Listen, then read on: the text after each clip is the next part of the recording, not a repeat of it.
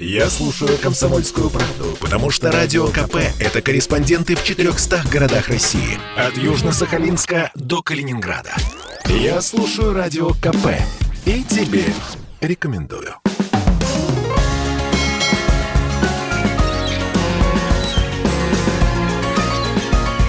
Что приморцу хорошо. Завтра отмечается День российской печати. Дата праздника выбрана не случайно. В этот день, в 1703 году, приступила к своей работе первая в России регулярная газета «Ведомости», редактором которой был Петр I. Интересный факт. В 1921 году вышел номер «Известий», в котором появилась надпись «Берегите газеты, их мало», прочитал, передай другому. О современной журналистике, трендах и актуальности, о том, какие темы интересны читателям, сегодня мы и побеседуем. С нами в студии Андрей Островский, журналист, начальник отдела пресс-службы Музея-заповедника истории Дальнего Востока имени Арсеньева. Здравствуйте. Добрый день. Десять лет назад казалось, что интернет вот-вот убьет бумажную прессу, а пять лет назад казалось, что благосфера заменит собой и вытеснит традиционную журналистику. Как журналистика изменилась за эти годы? А, ну, у вас очень поздняя точка отсчета, я бы начал раньше, потому что сто лет назад, век назад считалось, что радио бьет всех, что не будет вообще бумажной прессы, а потому что очень большое количество населения было просто безграмотным, люди не умели читать, а тут тебе радио. И грамоты знать не надо, и так все расскажут. А прошло еще лет 30, и стало считаться, что телевидение убьет всех поголовно, и радио, и газеты всех убьет потому что мало того, что тебе все рассказывают, еще и показывают. И, как вы знаете, вот у нас там сколько, я вечно путаю, 5-6 органов чувств, там, осязание, обоняние, вот это все. Так вот, всех этих органов чувств, порядка 90% информации мы получаем глазками, и только 10% все остальное. А вот и телевидение родилось. Тебе и картинка, тебе и рассказ, зачем? Даже грамоты не надо, и газет читать не надо. Но каждый такой прогноз оказывался несбыточным, и все выживали каким-то образом. Более того, и радиостанции множились, когда появилось телевидение, в частности, коротковолновые и УКВшные, а, и газеты расцветали, потому что появилась массовая цветная печать и так дальше. Я думаю, что все это устаканивается, и каждый находит свою нишу. А, добавляется информационный поток в целом, да, что информационный поток, допустим, там, начала прошлого века, середины, начала этого века не сравним с тем, что происходит сегодня. И поэтому, наверное, главная проблема в том, что человек должен уметь в этом потоке ориентироваться. Вот это, наверное, самое главное, да, а, что он предпочитает. Во-первых, из носителей, будь то бумажный носитель, будь то электронный носитель, будь то видео или аудионоситель информации. Это выбор э, персонажа, с которым имеем дело, то есть потенциального члена аудитории, атома, атома ядра этой аудитории. И с другой стороны, человек должен, кроме этого, наверное, не только выбирая платформу, но еще выбирать, как мне представляется, что-то достаточно близкое ему по духу. Ну, условно говоря, если он выбирает радио, то есть радио чисто разговорное, а, в котором во многом принадлежит и радиостанция «Комсомольская правда», а есть радио чисто музыкальное, как, допустим, наши коллеги из BBC, да, где, наоборот, 90% занимает музыка. Вроде радио и там радио, и тут радио, но человек выбирает то, что ему ближе и интересней. И вот в этом главная загрузка, как бы подстроиться и найти свою аудиторию, работать именно с ней. Я думаю, именно так в первую очередь. Что такое для вас традиционная журналистика? А, совершенно не важно, на каком носителе, а, особенно в сегодняшних условиях. Для меня это в первую очередь качественная журналистика. То есть журналистика проверенных фактов. Сейчас очень много появляется к сожалению, моему глубокому, я в этом плане совершенно искренний ретроград и консерватор ужасный, а, иностранных слов, почему-то сейчас очень любят все говорить факт-чекинг. Вот факт-чекинг прямо в каждую дыру засуньте свой факт-чекинг. А, на самом деле, я учился почти 50 лет назад, и нас с первого курса вдалбливали в голову простую фразу «проверка и перепроверка информации». То есть ты получил информацию из одного источника, проверь минимум в двух не пересекающихся. Теперь называется факт-чекинг. Ну, это вообще проверка информации. Вот называется хорошая классическая журналистика, которая независимо ты доносишь свою точку зрения до читателя в газете, или ты ведешь свой э, блог, или ты ведешь свой телеграм-канал, совершенно неважно. Но читатель, если он каждый раз убеждается, что то, что сказал, то и оказывается правдой, раз прочитал, другой раз, а если он тебя почитал, а потом раз, ой, извините, все не так, мы публикуем опровержение. Ну, вот это как бы другой разговор. Поэтому классическая журналистика не зависит от носителя, она зависит, в первую очередь, от качества подаваемой информации, от точности. Что ты ничего не переврал, не передернул, сообщил все точно как есть. Те самые новые медиа, они как-то, по вашему мнению, изменили журналистику?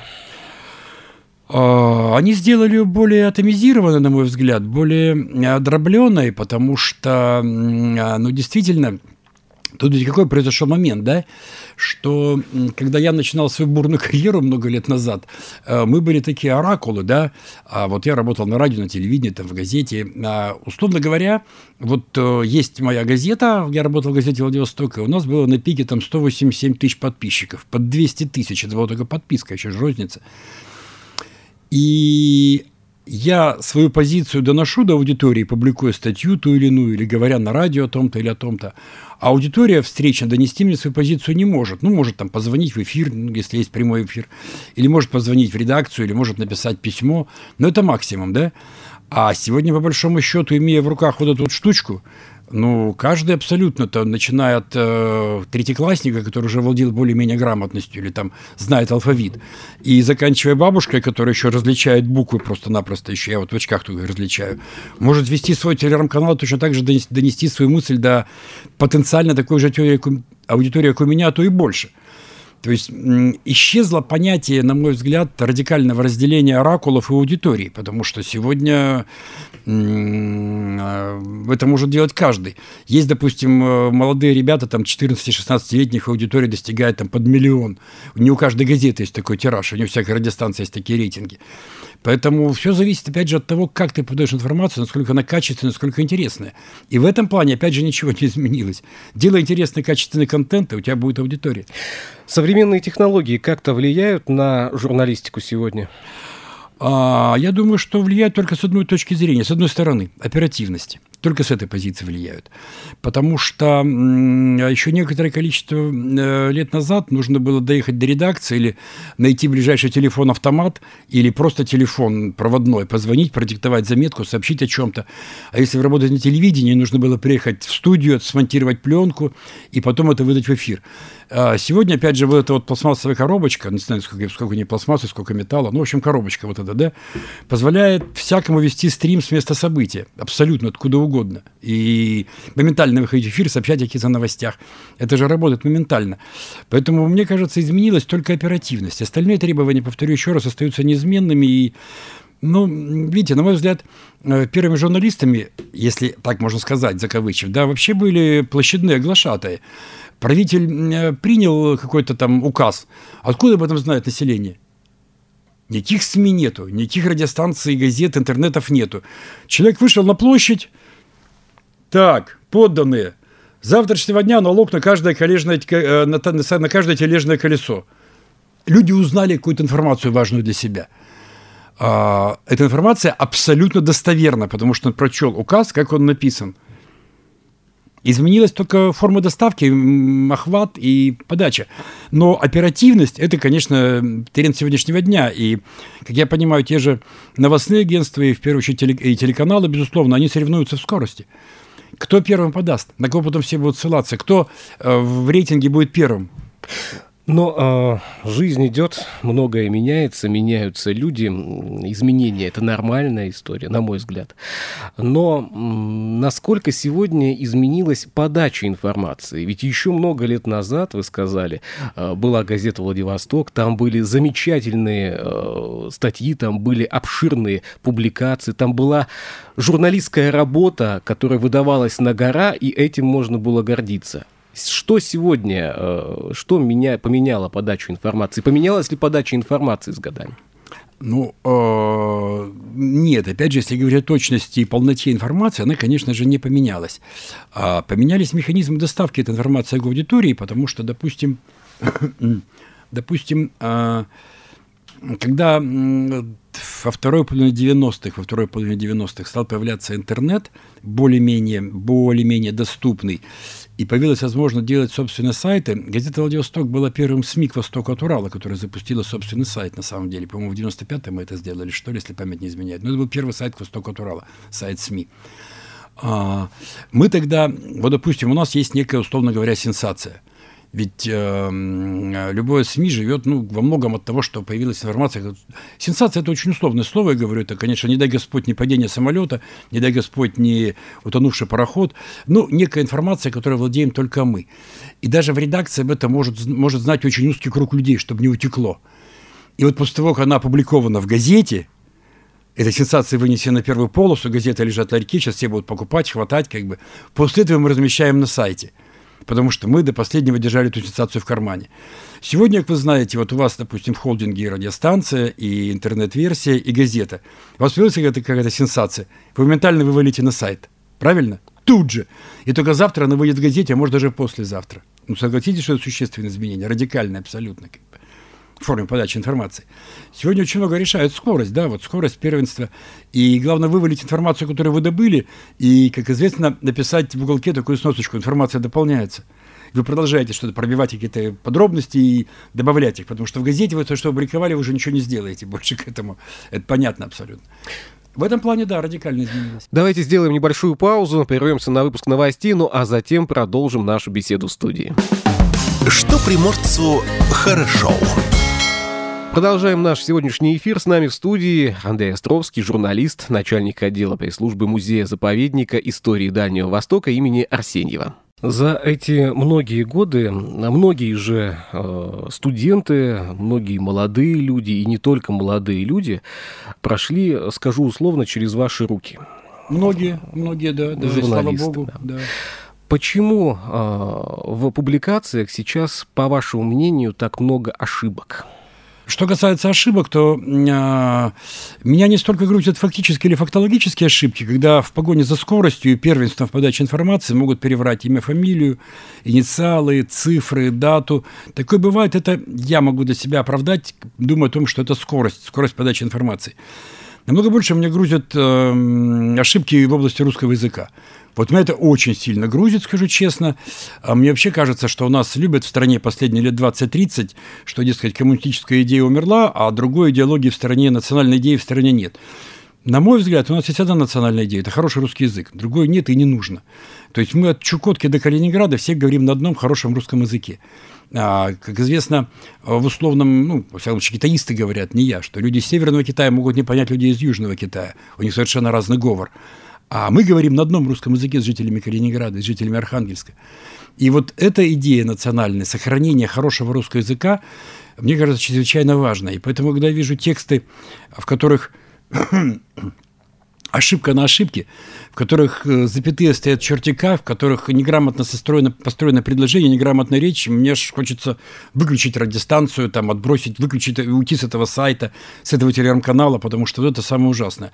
Насилие над языком не прощается, вот этого нельзя прощать никак. Но почему молодые журналисты не считают нужным сегодня проверять на орфографию, проверять а это комплексная, публикацию? Это комплексная беда. Я вам совершенно точно могу сказать, что это комплексная беда.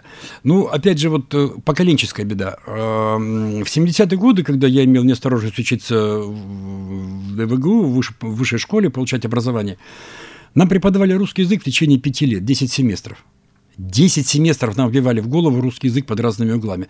Я только знаю, сегодня э, и, в, и в ВГУ, бывший в ГУС, и в ДВФУ, на аналогичных специальностях русский язык, там, по-моему, один семестр, много, два, много – Давайте в этом плане обвиним ВУЗ и Министерство образования, высшего образования, которое совершенно бездарно подходит к, к, к образованию людей, которые будут работать с языком и со словом. Наверное, можно позволить это врачу, может быть, инженеру, хотя я считаю, что по-русски все должны говорить хорошо. Но что касается людей, для которых слово – это рабочий инструмент, ну, это как бы полное безобразие, это провал, провал образовательной программы, просто полный провал. Это первое. Второе состоит в том, что э, в газетах обязательно есть такая должность, обязательно должность, называется корректор. К сожалению, труд малооплачиваемый, к сожалению, в нашей системе, там, среди, там, верстальщик, фотограф, редактор, журналист, корректор, малооплачиваемый. Но этот человек самый главный в редакции, потому что вот он читает полосы перед тем, когда засылают в типографию, и он ловит все ошибки и все блохи. Я не буду называть названия, но вот есть несколько информационных, агентств, с которыми я дружу, и, в общем, к которым нежно отношусь, которые хорошо закрывают информационные ниши. Я порой разговариваю с их руководителями-владельцами и говорю, ребят, ну вот что нанять трех-четырех теток, условно говоря, условно, чтобы они работали в режиме одна там с 8 до 12, даже в туалет нет, отойти не может. Другая с 12 до 16, третья с 16 до 20 и так дальше, чтобы они вот 4 часа она сидит, вы сбрасываете заметку, она прочла, вам вернула, вы тут же поставили на сайт. Но чтобы это было грамотные тексты, что были. Ой, нет, это замедление, это вот у нас скорость, все. Это совокупность проблемы. С одной стороны, это высшее образование, которое рухнуло с точки зрения русского языка. В этом, к сожалению, абсолютно убежден. Посмотрите учебная программа, еще раз говорю. И в бывшем в ГУЭСе, ныне в ВГУ, и в ДВФУ. Просто безобразная учебная программа. И вот отношение к скорости, которое э, допускает, э, когда, когда ставится скорость во главу угла над качеством текста. Это тут, конечно, и журналист безобразник, что должен писать сразу грамотно. Но и вот эти слагаемые тоже нельзя отбрасывать. Сегодня журналисту не надо знать, чем отличается зарисовка от заметки. Главное найти, как сказано было, инфоповод, скорость. И придумать тот самый кликабельный заголовок. Что безвозвратно ушло из журналистики, по вашему мнению? А, ну, то, что вы назвали, на самом деле назвали, это не так уж и плохо. Это всегда, это всегда было. Потому что, а, да, преподают там журналистам жанровое разнообразие, безусловно так, но на самом деле меня старые люди учили ну, как старые, мои старшие товарищи, тот же э, многолетний сотрудник «Комсомольской правды», по-моему, одной из золотых перьев «Комсомольской правды», Игорь Коц, который учился немножко старше меня, с которым мы до сих пор дружим, э, который всегда говорил, да нет никаких жанров, есть жанр один – заметка. Чего-то может быть заметка на разворот объемом. Причем разворот еще большого старого формата. Там там, условно говоря, там где-нибудь там на 20 тысяч знаков или на 25 тысяч знаков. Это все заметка. Он всегда утверждал, что жанр только один. А, что касается кликабельных заголовков, ну, а, это нормально, на мой взгляд. Опять же, есть такое понятие, да, чувство меры.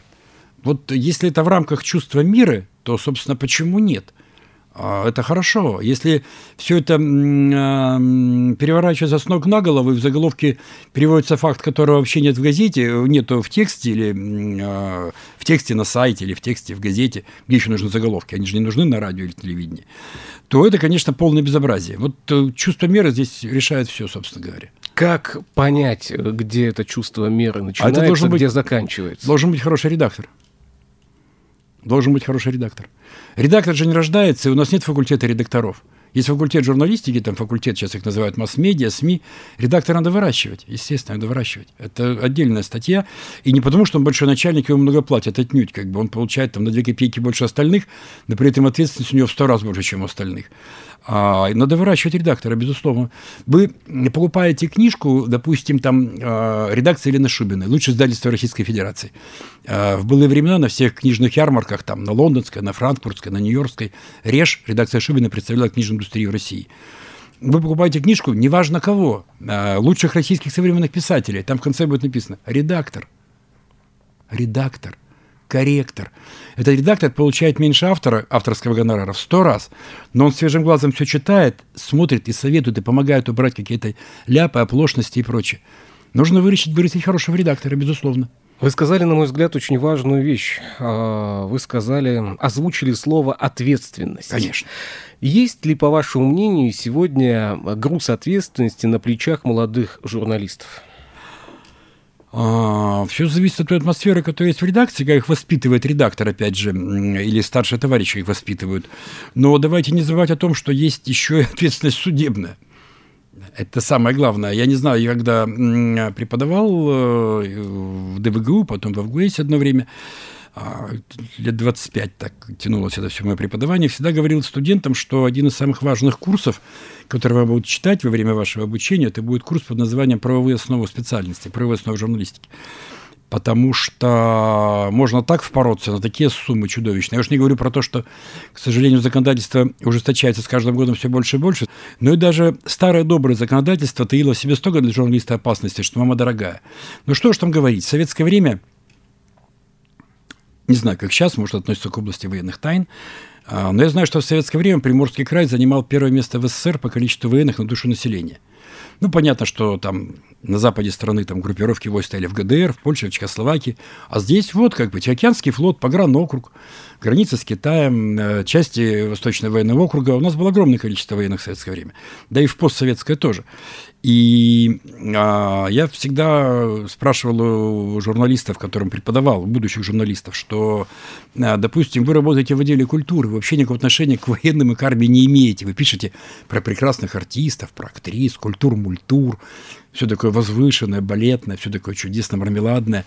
И тут вдруг начинается любимый всеми фестиваль Pacific Meridian, и чем он для меня особенно ценен, не а, парадом звезд, это, мне кажется, вообще никому не нужная требуха, а тем, что артисты ездят по краю с шефскими концертами. Вот это, по-моему, главная составляющая. Когда еще в глубинку приедут звезды. И вот они поехали с шефским концертом, приехали на какую-нибудь заставу. Внимание, вопрос. Какую заставу можно называть в печати, а какую нельзя? Я вас спрашиваю, поехали. Если вы неправильно что-то напишете, я вас завтра уволю, если вы неправильно что-то напишете, потому что прямой запрет в законе. Прямой запрет в законе. Ну, а там, где служил Карацупа? Неважно. Номерную нельзя, именную можно. Застава имени Махалина можно, застава номер 32 нельзя. И вот таких ограничений огромное количество, огромное. В этом мера ответственности. Притом хорошо, если это газета, и опытный редактор вас это уберет. А если вы проводите туда прямое включение и сказали что-то не то, кого накажут? Главного редактора. Вот, а он за что пострадал? Он-то вроде все это рассказывал, обучал. Не научил. И таких моментов огромное количество, поверьте мне. А, Андрей Вадимович, заменит ли искусственный интеллект журналистов в недалеком будущем? А, я, к сожалению, вот не очень готов отвечать на этот вопрос, потому что в силу скорбного возраста своего и седин, я вообще мало что в этом понимаю, что такое искусственный интеллект, и надеюсь, что помру раньше, прежде чем он охватит все, все что есть вокруг. А, надеюсь, что не заменит. Надеюсь, что не заменит, потому что а, когда ты пишешь какой-то большой серьезный материал, особенно такого творческого характера, будь то очерк, что-то сложное, то очень много решает язык очень много решает язык. Ну, допустим, в русском языке есть большое количество прекрасных писателей, прекрасных было и есть, но стилистом номер один вот считается Бунин стилистом, с точки зрения стилистики русского языка. Потом появился Юрий Казаков в 60-е годы, тоже блистательный стилист с точки зрения русского языка. Они рождаются далеко не в каждом поколении, такие люди, которые пишут блистательным стилем. Это есть и в журналистике тоже. Я думаю, что м- искусственный интеллект с легкостью напишет информационную заметку, отвечающую на вопросы кто, что, где, когда, как, почему. То, чем у студентов с первого курса. Как пишется информационная заметка, принцип прокинутой пирамиды и так дальше. Простые вещи. Это да. Но что-то более сложное, требующее именно интеллектуального, интеллектуальной подготовки, стилистики, потому что это, это на кончиках пальцев, на кончиках пальцев. Ну, к примеру, в газете «Владивосток», по моему глубокому убеждению, лучшим стилистом был э, Саша Карташов. У него не было высшего образования, не было закончено высшее образование. Но с точки зрения русского языка, так как он не писал никто. Блистательный стилист совершенно был, к примеру. Я думаю, что искусственный интеллект это, это этих высших высот не достигнет. Это, это на уровне ощущений, на уровне тактильности, на уровне вкуса какого-то языкового. Кого бы вы сегодня назвали журналистом? А, человека, способного добывать информацию, перепроверять эту информацию и внятно доносить ее до аудитории. Внятно. Я хотел бы это подчеркнуть, потому что если ты сделал интервью с академиком, то не надо использовать в своем тексте 50 заумных фраз. Напиши так, чтобы было понятно домохозяйке, чтобы было понятно кухарке. Не надо умничать. Если ты говоришь даже о самых сложных проблемах, вот я когда читаю тексты про искусственный интеллект, я трети не понимаю, мне кажется, что все так умничают. Терминами какими-то. Проще будь. Объясни мне, чтобы я понимала, чтобы домохозяйка понимала абсолютно все, кухарка любая. Вот тот, кто может добыть, проверить и проверить, провести, как сейчас модно говорить, факт-чекинг, но перепроверить информацию, и простым и внятным языком донести до аудитории, вот да. Какие сейчас э, темы могут вызвать интерес у любые, читателей, у молодежи? Любые темы, любые. Я вот, опять же, возвращаясь, я как тот дятел все время привожу один же пример э, про работу со студентами. Я им всегда говорю, понимаете, вам, наверное, кажется, что самое интересное – это сенсации какие-то, да, там, условно говоря, там, или там из жизни политиков, или из жизни звезд, или там коррупционное расследование, это что тоже, конечно, прекрасно. Но вот я бы вас вернул э, к простоте жизненной, и, допустим, мне кажется, что одна из самых интересных тем – это коммунальная сфера. А, вот вы каждый месяц получаете такие квиточки, я вам скажу, интересно очень. Вот я недавно получил, у меня там за квартиру только за тепло 12 тысяч. Что-то я так расстроился. И все абсолютно, вот наша аудитория, каждый, каждый человек получает такие квиточки. И говорит, человек волнуется, что у него было горячо в батареях, и что вода шла холодная и горячая. Коммуналка, что может быть скучнее? Но об этом читают абсолютно все. И новости коммуналки, когда, допустим, а, вы, ну, к примеру, я всегда привожу простой пример. Вот там утром, да, утро, семья. Что делает утром девушка? Она красит глаз. Красит глаз старательно перед зеркалом. Что делает мужчина? Вот прям бреется перед зеркалом. Радио что-то бубнит. Что-то бубнит радио. Потом говорит голос диктора, а сейчас о погоде. Тут раз у обоих уха выросло вот такое. Упс. Спросите, что говорили пять минут назад? Никто не вспомнит. Но на слово погоде выросло вот такое ухо. Или то же самое диктор говорит в эту секунду. А теперь о подключениях воды. Упс, у обоих вот такое ухо выросло. Что говорили пять минут назад? Хрен знает. Но тут моментально выросло вот такое ухо. Поэтому к вопросу о тематике, вот я сходу говорю, коммуналка. Одна из лучших тем, на мой взгляд, сегодня, из самых интересных. В последние несколько лет особое значение мы стали уделять нашей истории. А люди вернулись в музеи, стали активнее интересоваться историей своего города, своего края. Как думаете, с чем связано повышение интереса к истории? Очень сложный вопрос, потому что вот э, вы в своем вопросе произнесли несколько утвердительных вещей. Я вот боюсь всегда утверждать, и я бы говорил более предположительно. Я не могу говорить, что люди вернулись в музей. Я не могу говорить, что вырос интерес. Мне кажется, многое зависит от того, как мы будем эту историю подавать, как будем ее упаковывать, и насколько будем честны и точны в оценках. А, тогда, да, будет интерес к истории, потому что история – это же минное поле, и на нем можно очень легко спекулировать, это несложно. Можно быть такими спекулянтами, что мама не горюй. А можно как бы быть честнее немножко, разговаривать с людьми, с людьми более честно и говорить обо всем, что есть. Это правда минное поле сплошное. Я бы даже не хотел приводить примеров, потому что их слишком много вокруг нас. А, и это очень важно. Ну и, конечно, очень важно, как мы историю подаем. А, вот я работаю в музее, и могу сказать честно, что у нас сегодня, безусловно, огромные фонды. Огромные фонды, это не обсуждается огромное количество накопленного материала, в хранилищах очень много что хранится, интереснейшие выставки, которые можно прийти посмотреть. Но в современном мире, в современном, в том числе музейном мире, очень много решает подача. И у нас бывают выставки периодически, которые в первую очередь, на мой взгляд, являются дизайнерскими выставками, как подан материал. Несколько лет назад была совершенно потрясающая выставка про Мандельштама ну, как-то Владивосток не родина Мандельштама как-то, и здесь он только умер, по большому счету, к нашему вящему сожалению.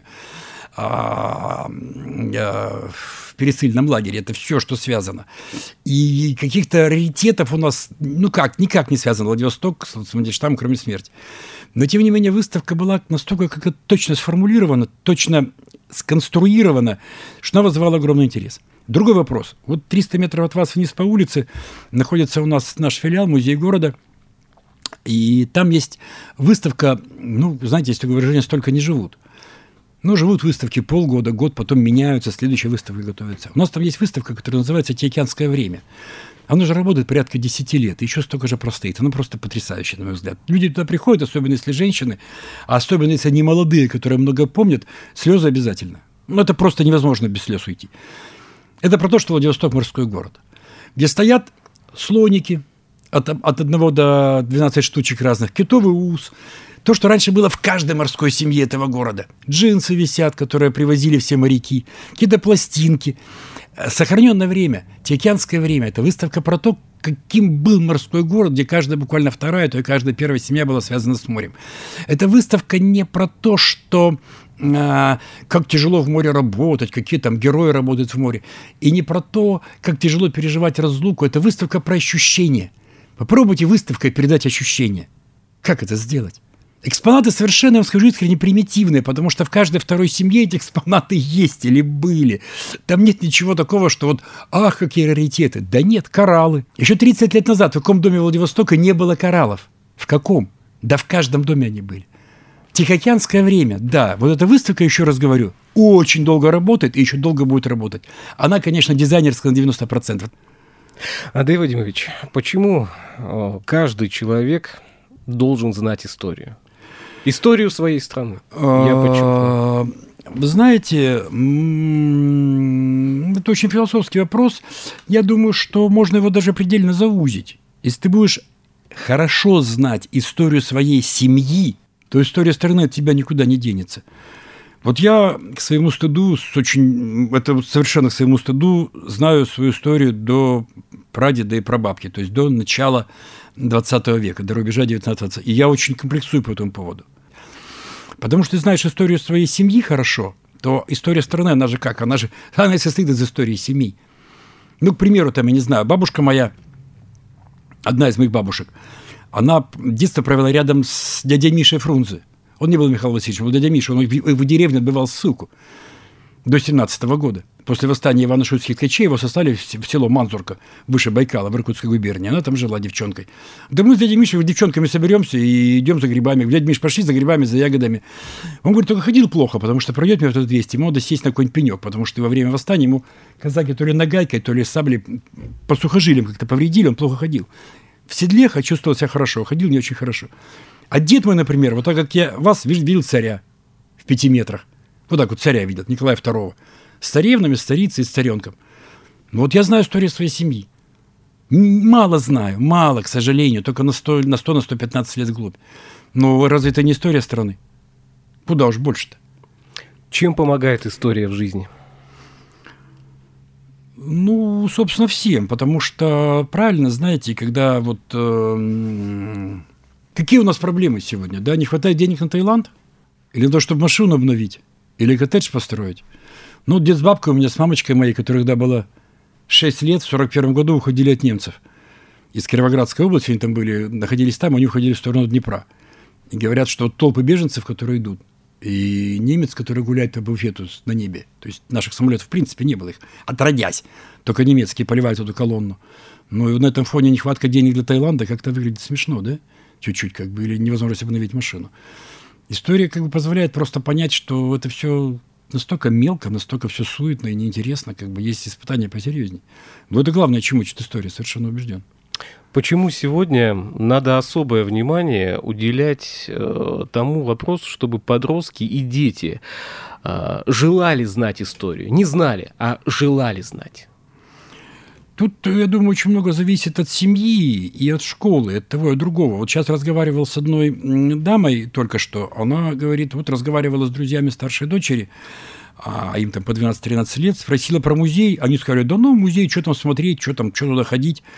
А я вступил с ней в полемику, сказав, что я бы не стал обвинять этих детей, потому что я бы обвинил сразу же, ну, не только семью, но и, в первую очередь, школу. Потому что есть школы, которые системно работают с музеем. Я вот сейчас уходил к вам сюда, шел, вышел из служебного входа и шел мимо наших огромных музейных окон. Стоят стулья рядами, сидят дети. Это называется урок в музее. Есть школы, которые очень плотно работают с музеем, постоянно детей в музей водят. Есть школы, которым этого не надо. Музей не может заставить. Ну-ка все быстро в музей. Да нет. Как в школе это понимают.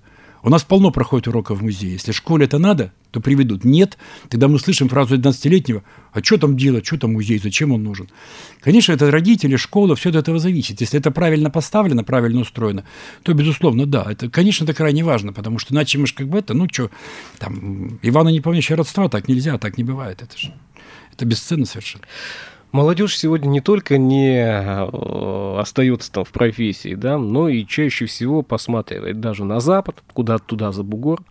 Считает, что где-то там они смогут больше добиться и в профессии, и в судьбе своей, быть более востребованными. Что надо сделать, чтобы молодежь начала гордиться своей страной, своим регионом, своей профессией? Э, это слишком сложный ментальный вопрос на самом деле, потому что Россия, к сожалению, слишком э, слишком, чересчур москоцентричная страна. Я думаю, что ну, из тех стран, в которых мне доводилось бывать, я, поверьте, объехал полмира, там, от Австралии до Норвегии, и там, не знаю, от Южной Африки до Штатов. А, вот мне кажется, что Россия наиболее москоцентричная страна. Ну, сравнивать если империю с империей, то в тех же Штатах нет необходимости ехать в Вашингтон, чтобы сделать карьеру. Ну, нет такой необходимости. Ну, просто нет. И мне кажется, что это более нормальное устройство страны, чем то, когда вот только в столицу, потому что иначе других ресурсов нет. Мне кажется, у нас перенагружена страна Москвой, перенагружена, перенагружена московскими ценностями, московскими смыслами.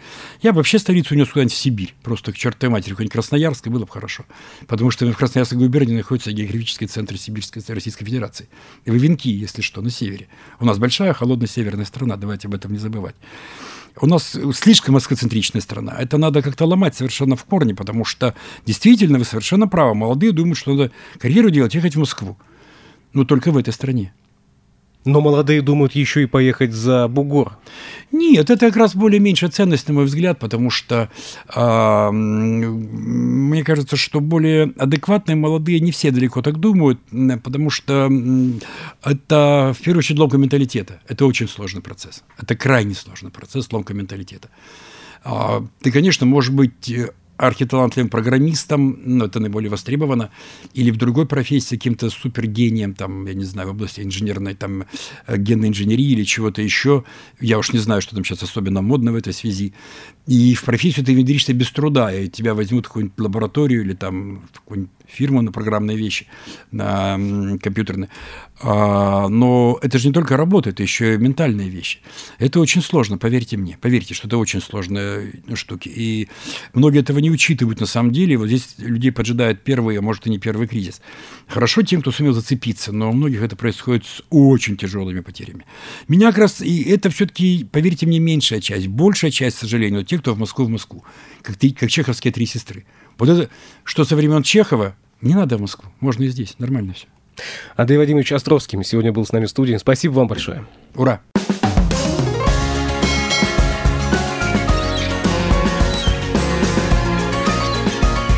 Что приморцу хорошо.